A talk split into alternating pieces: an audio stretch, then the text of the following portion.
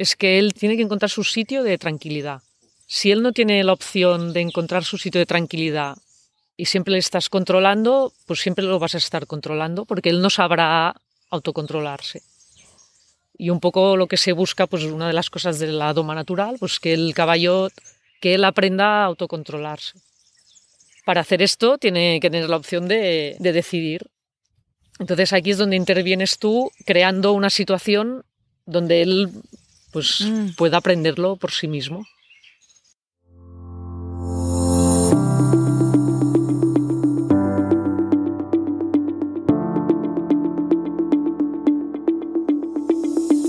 Hola a todos y bienvenidos a este nuevo episodio de The Modern Rider, el primer podcast ecuestre que reúne el deporte con el horsemanship. Un lugar especial para descubrir entrevistas inspiradoras a los mejores profesionales ecuestres para ayudarnos a convertirnos en mejores jinetes más conscientes y responsables. ¿Alguna vez os habéis preguntado cómo explicaríais a alguien algo tan natural como respirar? Es complicado, ¿verdad? Pues ese es el desafío que le propuse a nuestra invitada de hoy, Karma Kama, quien vive la doma natural como nosotros respiramos. Karma es educadora equina e instructora del famoso método de Natural Horsemanship de Pat Parelli, desarrollado en los años 80. Desde que comencé a publicar este podcast, siempre quise entrevistarla. La conocí cuando trabajaba en casa de Beatriz Ferrer Salat, donde realiza sesiones una vez a la semana. Siempre he admirado su tacto y su trabajo con los caballos.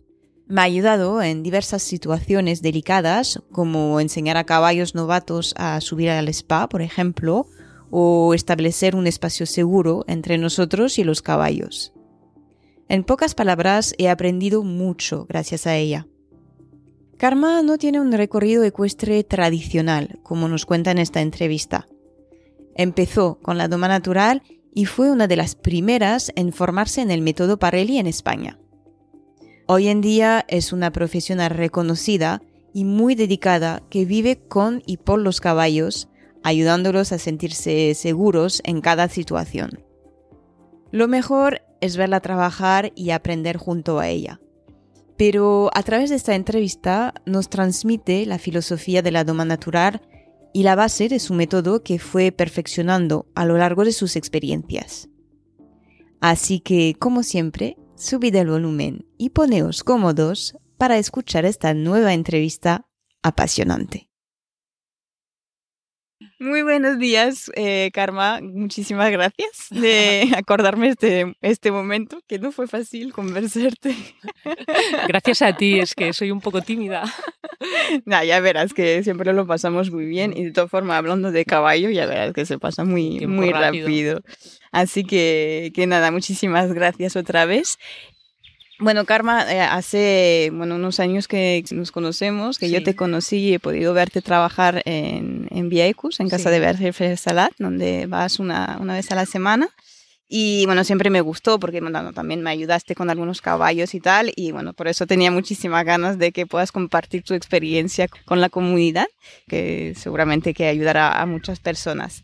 Bueno, primero te quería preguntar simplemente cómo empezaste a, bueno, cómo llegaron los caballos a tu vida y cómo luego empezaste a, a interesarte por la doma natural y qué te motivó a eh, dedicarte a ella profesionalmente.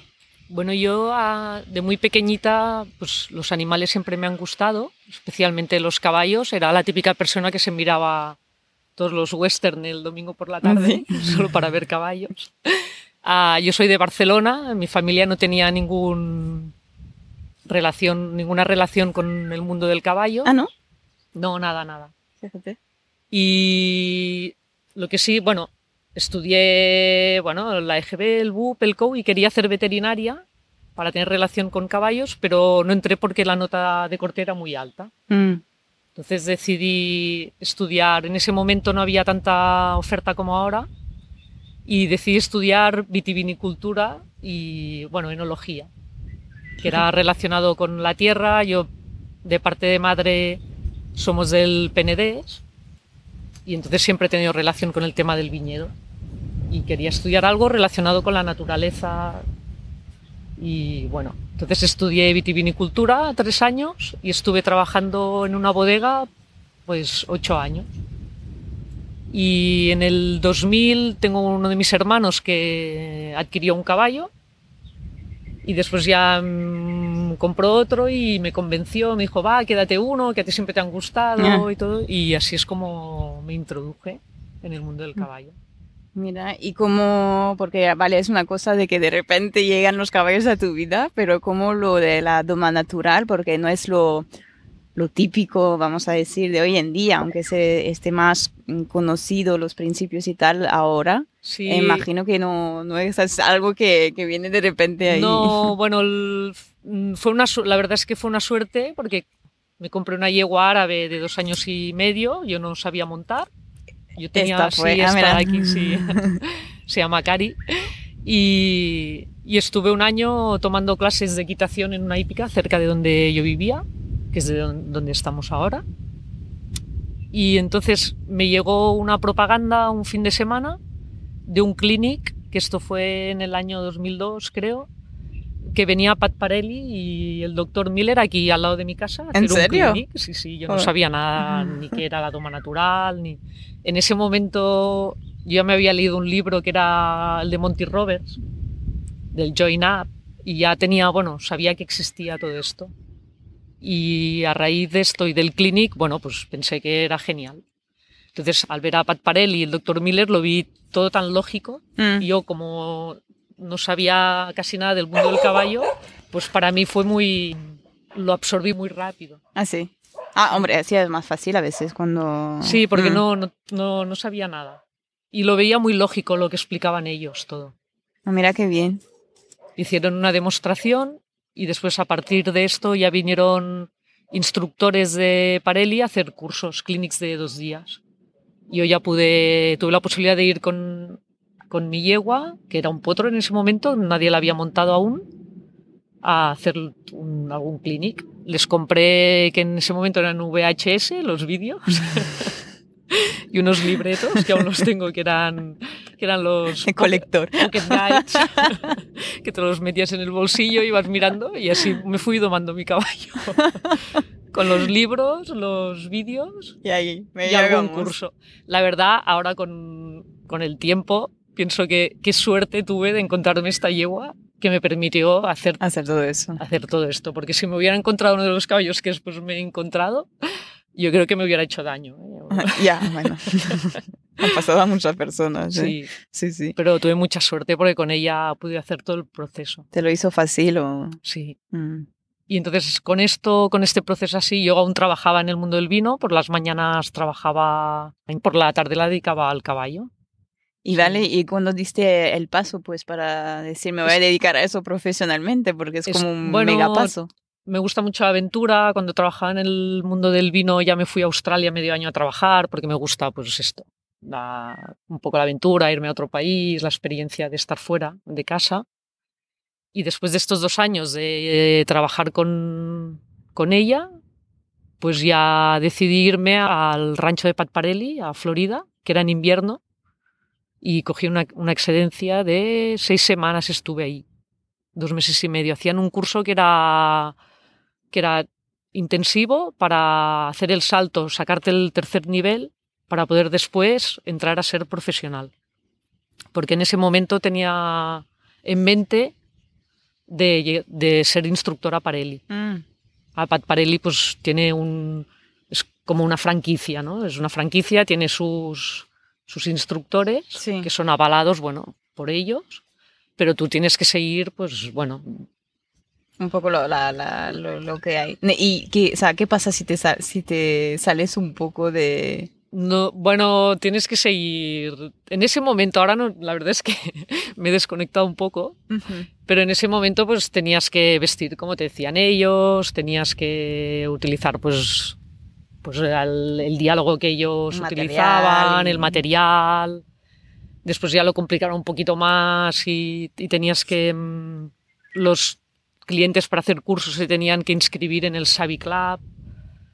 Yo la verdad es que les estoy muy agradecida porque sí que lo han, han puesto, en ese momento, en el año 2000, no había como ahora Mm, tantas, YouTube, claro. no había las plataformas digitales que hay ahora de, pues de todo el mundo del caballo, de la música, de, Mm, de todos los ámbitos, no había. Y ellos fueron los primeros de, pues de editar vídeos, de llegar, bueno, y hacerlo Que- más asequible sí. para, para todo el Sí. mundo. Igualmente, eso es algo que te quería preguntar, porque sé que mm, hay, hay una persona que han criticado el enfoque de, de Parelli, bueno, de la, toda la marca, ¿no? En realidad, Ujú. no él, pero el Parelli Natural Horsemanship, por ser demasiado comercial. Y también hay algunos que dicen que no está basado en la verdadera comprensión de la naturaleza del caballo. Y bueno, te quería preguntar un poco tu opinión al respecto y, y cómo tú ahora con, con tu recorrido responderías a, a estas críticas, digamos. Yo creo que su método es buenísimo. Es buenísimo porque cualquier persona lo puede aplicar. Yo me domé mi caballo con el método Parelli. y creo que es buenísimo. Y creo que es buenísimo porque abarca cuatro áreas, que Mm. son el, el online, que es la- el trabajo a la cuerda. Después abarca el liberty, que es el trabajo, digamos, en libertad, sin un contacto físico con el caballo. Después abarca la monta freestyle, que es más una monta más western, Mm. con unas ayudas más con las piernas hasta poder montar pues encabezada. Y al final la- también el área del finés, que es más ya una monta más con contacto, que sería lo más parecido a una monta más clásica. Y te formas en las cuatro áreas, que después te ayudan muchísimo. Tiene mucha herramienta. Sí, muchas herramientas, es una pasada. Y te lo ponen muy fácil porque empiezas con un nivel básico, con una cuerda corta, ya te enseñan lo que ellos dicen los siete juegos, Sí. que son los ejercicios los más conocidos, a pie, creo. que es un poco lo que se basa más en el cómo interactúan los caballos en- entre, ellos. Y lo ponen muy fácil. El tema del marketing, pues bueno, me imagino que han querido hacer negocio y que es normal. Sí, hombre. Pues, pa- es han- para y han que seas sabido- asequible, han sabido que y sí, dado- sí. Sí. Ahí estoy Yo bien. les estoy muy agradecida. Sí que es verdad que, bueno, que la formación pues tuvo un coste, un coste, bueno, es elevado, pero a mí me ha abierto muchas puertas después. Es cierto. ¿Y qué, qué diferencia crees que hay entre la doma natural y otros métodos de entrenamiento ecuestre, como bueno, la doma clásica, la doma vaquera? ¿Qué es la diferencia? Es muy difícil responder a esto que me dices como diferencia, porque no. La diferencia, yo no hablaría de diferencia, sino que hablaría más de aunar todo, ¿no? Todo el conocimiento. Entonces la doma natural te da herramientas para entender más al caballo desde su punto de vista. Mm, Es que no sé cómo explicarlo. Así. Creo que te entiendo, porque al final es que también esta pregunta lo hice un poco Es que es una pregunta muy general. Sí, es muy pero no- general y, y no sé cómo Sí, responderla. sí, pero está, no, o sea, está bien porque también lo hice un poco a propósito, porque muchas veces escuchamos que la doma natural, el horsemanship, es como toda una mezcla y lo, es como una disciplina. No, es que yo con mi No, caballo no hago doma natural, no hago no. doma clásica. No, es una herramienta más. Yo creo que es fundamental. Es, es la herramienta que para poder entender qué les, qué les la- pasa. a- tendrá que ser la base de cada es la tipo de entrenamiento, Sí, es ¿no? un poco la base, sí. Es una herramienta más. Y es, son unos conocimientos que yo creo que todo el mundo que se relaciona con caballos tendría que tener un mínimo, porque no es lo que dices tú, no es una disciplina. ¿Vale? Tú, tú haces el- lo- la base con doma natural y después la disciplina puede ser la que sea. Si quieres hacer doma o quieres hacer salto o quieres hacer doma western. Ya. Pero es más, es una manera de hacer con el caballo. ¿Y por qué crees que.? Porque ahí yo te sigo totalmente. O sea, yo cuando empecé a interesarme a esto, que es la base, dices, pero ¿por qué no nos enseñan esto en, cuando empiezas a montar? Y que luego, pues, eh, son cosas que se pierden totalmente, pues, en, al, de- al desbravar unos potros o tal. ¿Por qué tú crees que no se ha integrado más al entrenamiento que puede tener, bueno, de base de cualquier caballo que va a ser una disciplina X luego. Yo creo que nos ha integrado porque es una manera de hacer que, bueno, no hace muchos años que, que la conocemos. De hecho, hace aquí llegó pues con esto, con lo de Pat Parelli o un poco antes, pero pues hará ahora unos 20 años. Y es una, una manera de hacer que viene bueno, de los Estados Unidos y hasta que no llegó aquí pues tampoco se sabía mucho lo del trabajo en libertad, lo, del, lo que decimos del join up. Aquí no se conocía lo de los siete juegos, no se conocía nada. Entonces por eso yo creo que, que aún está en proceso de, de integración ¿no? con el mundo del caballo sí, en general. Poco a poco sí se va haciendo, eso es verdad. Y hablamos pues eso de los siete juegos, que, Sí. son, que son la base, y te quería preguntar eh, si podías explicar un poco más sobre, bueno, ahora no hace falta como describir los siete juegos, pero de forma un poco más general, los ejercicios pie a tierra que utilizas en tus entrenamientos y cómo ayudan a los caballos, más que nada, a desarrollar la confianza que, que puedan tener con nosotros. Pues los, bueno, los, los siete juegos, a los tres primeros, que digamos son un poco la base, la herramienta base, pues son, ah, yo digo, bueno, el juego de la aceptación, en inglés ellos dicen el friendly game. Mm. Después está el porcupine game, que es el porcospin, Ah, yo digo sí. el de la presión constante, que hay un contacto más, bueno, tocas el caballo físicamente con las manos. Y después está el driving game o el juego de la conducción, que te permite comunicarte a él más a distancia, que es más el, un poco el control del espacio del caballo. Entonces el primero, el friendly game, es el que yo digo aceptación, pues como todo, puede tener muchos grados, ¿no? Pues primero te acepta a ti en el espacio, ah, coge confianza de los objetos que utilizas, puede, pues lo utilizas para todo. Bueno, es un poco el que el caballo acepte lo, lo que tú le lo que le presentas. ¿Vale? Mm. Este, entonces utilizamos pues como dos técnicas, ¿no? Una que es el acercamiento y alejamiento, Ujú. que es que el estímulo se lo vas acercando y se lo vas quitando, como que le creas curiosidad al caballo. Y el otro es más una técnica de inundación, que haces más como una desensibilización. Sí, eso que escuché que la inundación al final podía tener un efecto contrario, ¿no? Que el caballo al final no... Tienes que tener mucho más conocimiento Mm. porque, como dice la palabra, pues claro, el estímulo es continuo hasta que el caballo pues lo acepta, deja de tener miedo del estímulo, entonces tú lo quitas.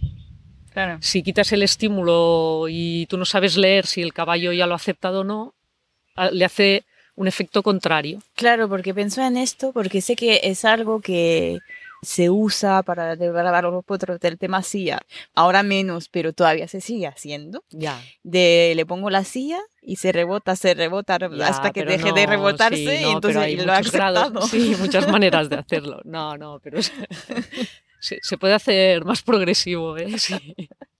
Yo lo aplicaría más, pues no sé, un ejemplo como puede ser pues un spray, Mm. ¿no? Un spray de antimosquitos o para la crin. Pues, puedes hacer acercamiento y alejamiento, hacerlo más progresivo. Te vas haciendo el ruido, que el caballo te siga. Te acercas antes de que el caballo pues reaccione un poquito, quitas el estímulo. Lo puedes hacer más progresivo. Y si fuera inundación, pues lo vas haciendo, el caballo lo dejas mover un poquito, se va moviendo, se va moviendo. No le cortas la huida de momento, él se va moviendo y cuando ve que, que no pasa nada, pues para de huir. La huida, tú tienes el caballo, lo tienes controlado y el estímulo pues es suave, y entonces lo quitas cuando ves que el caballo lo acepta. Y entonces eso como genera eh, justamente el- la confianza entre el... Sí, pues mira, una de las cosas del lado más natural, ¿no? O del método Parelli, puede ser que dan mucho, mucha énfasis en la relación que tú haces con el caballo. Sería una de las cosas importantes de nombrar. Pienso en este ejemplo porque que tengo en mente, a mí todavía o sea, lo, lo- lo veo como... Es muy duro para el caballo, pero es verdad que si hay algunas personas pues emplean este, esta forma de inundación, por ejemplo, el ejemplo de la silla, ¿no? Desde- No lo aceptas hasta que termine de aceptarlo. Ujú. Y al final, bueno, sí me funciona Vale, hacer la yo- cosa de esta forma. Yo más ¿Qué, que... qué- qué ganaría en hacer de, de una forma más suave, por ejemplo? Bueno, ganas en la dignidad del caballo. Para empezar. Claro, sí, sí que te puede funcionar, pero ¿te gusta hacerlo? ¿Y te gusta hacerle pasar ese mal rato al caballo? ¿Hace falta? ¿Hay otras maneras? Entonces, si hay otras maneras, En el caso este, por ejemplo, de, las, de, De la de la sí. silla, claro, antes de poner una montura y dejársela, primero hay todo un trabajo de aceptación, primero... Bueno, claro, ahora me podría, Sí, podría no- hablar no de cosas sí, sí. técnicas que no, hace era más- falta, más ¿no? que nada para dar eso, o sea, para La inundación lo que te permite es ganar tiempo, que lo haces más rápido. Y sí que habrá caballos que eh, a lo mejor es el único método que, que aceptan, funciona. que funciona. Pues eso, hablando de eso, de, de caballos que aceptarán más o menos eh, una forma X o, o no de, de hacer las cosas, ¿cómo tú adaptas tus métodos de entrenamiento a las necesidades individuales de cada caballo? Yo sí, bueno, como tú has dicho, cada caballo es un individuo, esto está clarísimo. Bueno, ya lo he visto con los años. Y aunque el objetivo es el mismo, pues sí que el camino para llegar pues lo varía un poco. Dentro de las herramientas que tengo, puedo variar. Es que con los años es como que ya he desarrollado naturalmente. Sí, en serio, sí. Sí. desarrollas como un. No Una sé, lectura una lectura que, bueno, que ya lo ves. Como, como he trabajado diferentes tipos de caballos con diferentes caracteres, Mm, ya notas un poco el carácter como es, pues bueno, después puedes mirar pues si es un caballo pues más abierto, más cerrado, que se quiere conectar más contigo, hay caballos que no se quieren conectar. Pues hablando de eso, porque así a mí me interesa. Hemos- te, bueno, te conté un poco la historia que, Sí. que tengo con mi caballo, que es muy cerrado, que no, bueno, está en su mundo, no le apetece hacer muchas cosas. Sí. y cuando te encuentras con un caballo así, ¿qué harías, qué haces para que tenga un interés, aunque sea mínimo para empezar, por estar contigo y por la- las cosas que le estás proponiendo, por ejemplo? ¿Qué haces?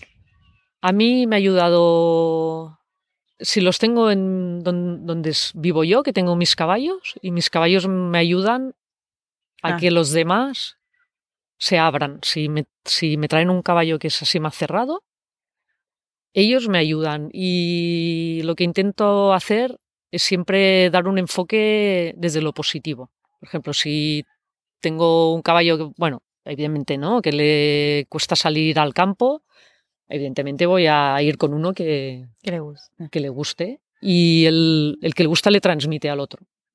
¿Vale? Se transmiten mucho entre ellos y captan mucho el, bueno, el feeling del lugar.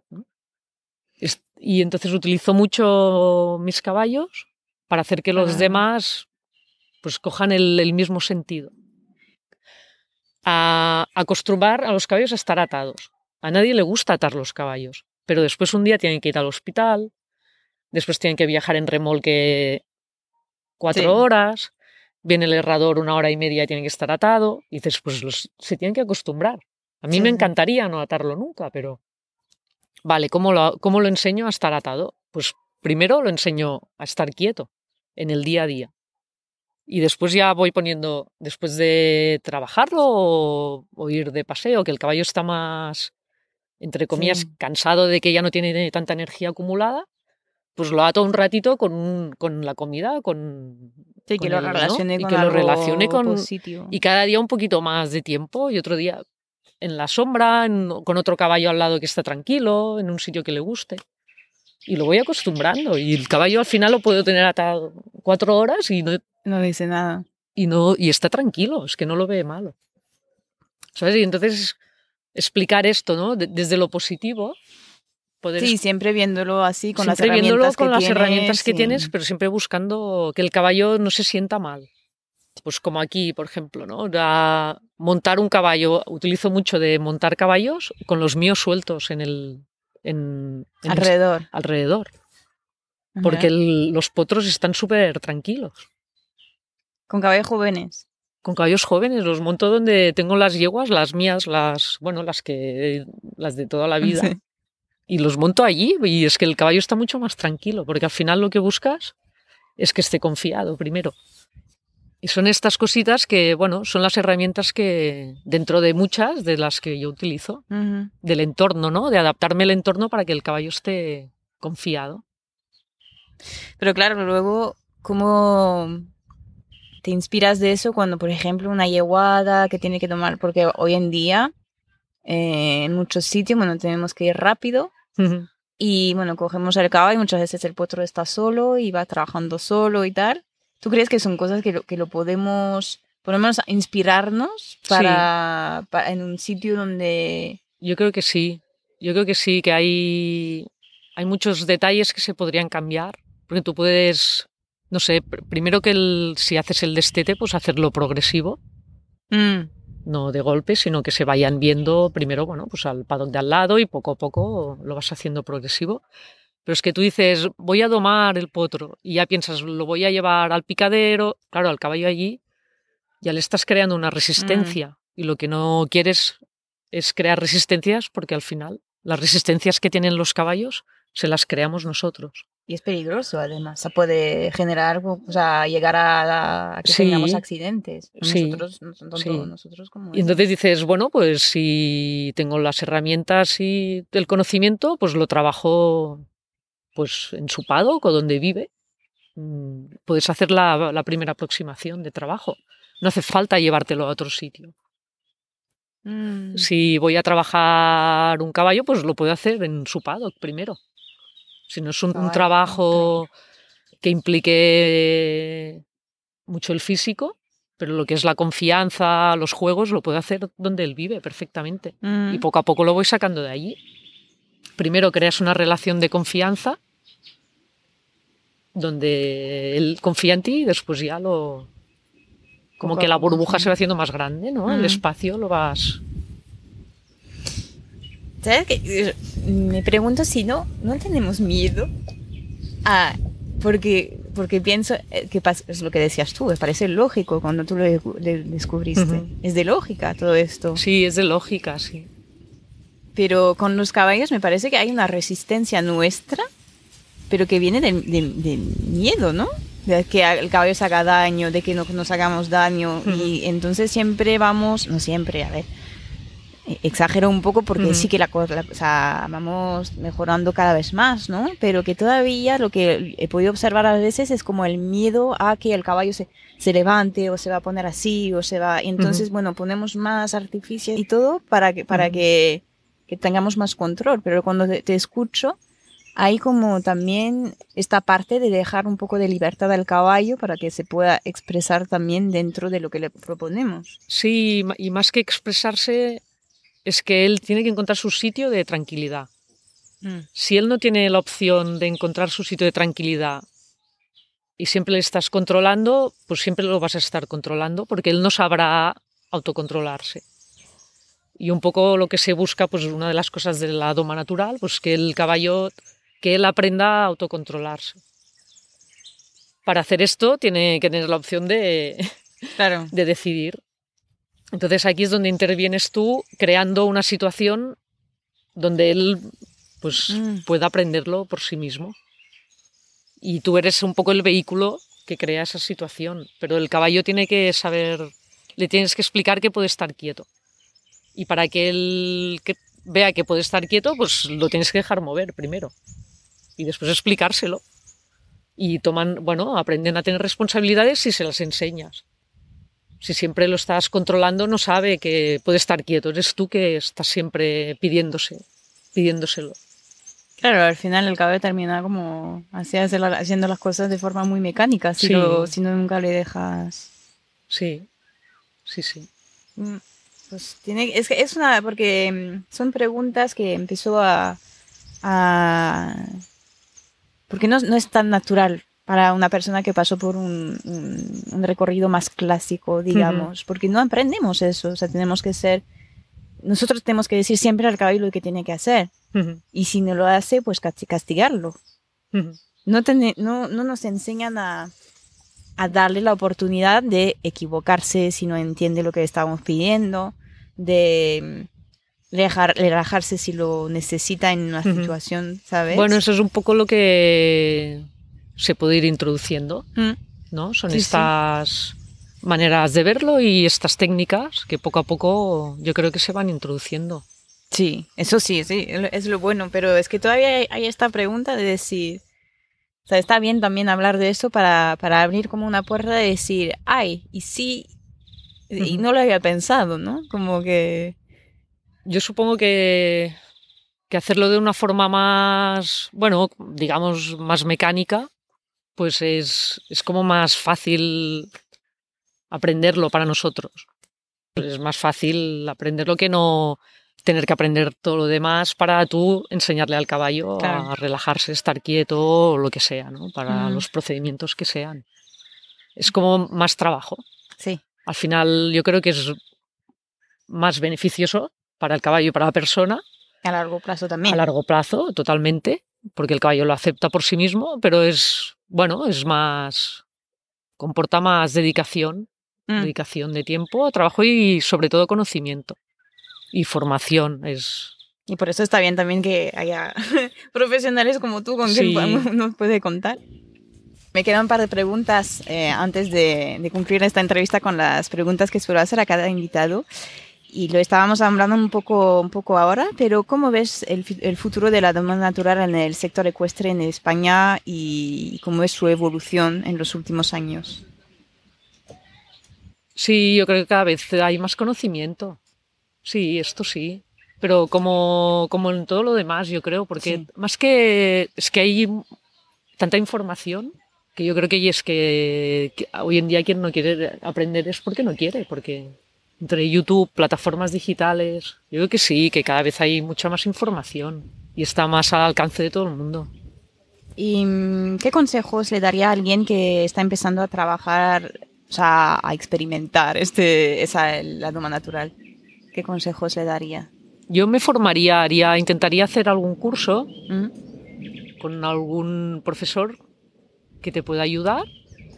Y después, sobre todo, lo que a mí me ha ayudado mucho es leer muchos libros de diferentes personas, de diferentes, bueno, horsemanship, uh, horsemen, and horsewoman, no sé.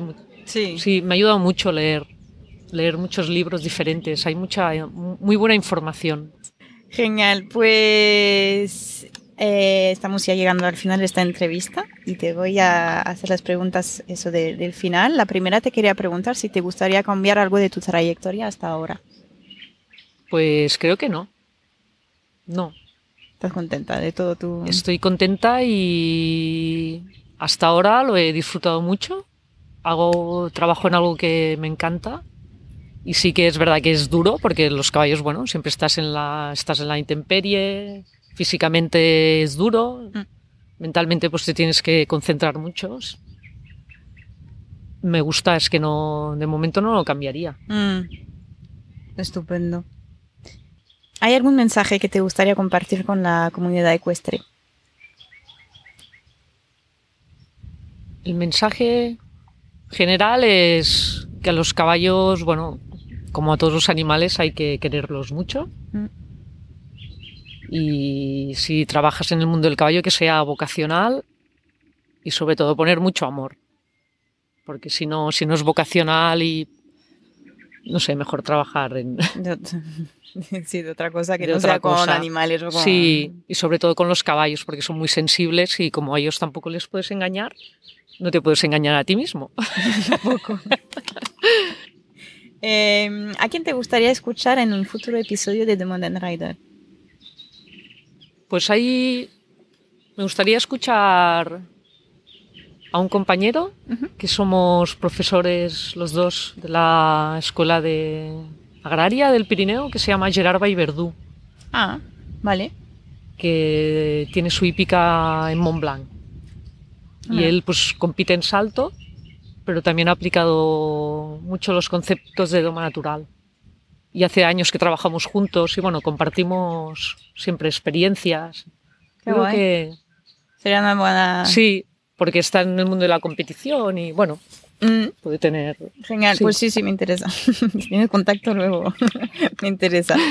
¿Hay algún libro o recursos que te gustaría recomendar? Sí, hay un libro que creo que todo el mundo se lo tendría que leer, ¿Ah, sí? Que es del, del Robert Miller, del veterinario que, bueno, que hace la técnica del imprinting con los potros. Y es un libro que se llama, es en inglés, Bueno, hay algunos sí que no Sí. recomendamos igualmente. sí, y se llama Understanding the Ancient Secrets of the Horse's Mind. Y es muy, es cortito y explica muy bien las características ah, básicas que se tendrían que saber sobre los caballos. Ah, qué guay. Mira que nunca ha sido recomendado, pero me a mí me, me suena. Sí, porque yo, por lo- bueno, yo lo... Y es... Hay muchos, es que recomendaría muchos libros, pero este como... Sí, si tuvieras que elegir uno. Sí, como este. una base, como una base es... Bueno, es- tiene un enfoque más etológico, ¿eh? Sí. Pero está muy bien. Pues ahí estará, lo encontraremos en, la, en las notas. Y última pregunta. No sé si sabes, pero el podcast también tiene su playlist de Sí. músicas en Spotify. Y me gusta preguntar si, si, no, si te gusta la música, si te gustaría añadir eh, una de tus canciones favoritas. eh, Sí, hay una que ya la tengo decidida. ¿cuál que se llama añadir? Chestnut Mare, Ah, mira. que es un grupo que se llama The Birds. Ah, Ah, es un grupo de los, años, de los años 60, de folk rock. Y esta canción habla, me gusta sobre todo la letra.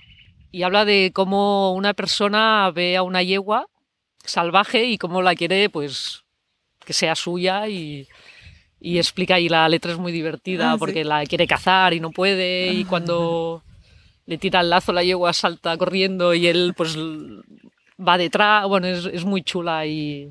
es- genial. sí, es muy chula. Estupendo. Pues ahí la añadiré. ahí. Estará en la, en la playlist. Gracias, Karma. Ah, de nada, a vosotros. Espero que A no ti. fue que, que has sido te has sentido cómoda dentro de Sí, todo muy cómoda y- entrevista Sí, y, y no gracias porque al final es como todo suma y, y es importante también que es eso con, con personas como tú con la experiencia que tengáis de que se pueda difundir un poco más y, y además con personas como tú eh, que no tienen mucha visibilidad de- online pues sabes es un- también una forma de, de poder sí, me hubiera gustado contestar mejor. Pero estoy ya en otro curso. Muchas gracias. Fue muy bien, gracias, Karma. Y así llegamos al final de este episodio de hoy. Espero que hayáis disfrutado tanto como yo al escuchar a Karma y conocer su enfoque único en la doma natural. Si os habéis sentido inspirados por su historia, su filosofía de trabajo y queréis contactar con Karma, encontraréis su correo en las notas del episodio. Si este episodio os ha gustado, de hecho, os invito a dejar un comentario, una nota o compartirlo con vuestro entorno. De esta manera podremos dar visibilidad al podcast y al trabajo de nuestros increíbles invitados. Agradezco de corazón que hayáis compartido vuestro tiempo con nosotros y nos escuchamos dentro de dos semanas.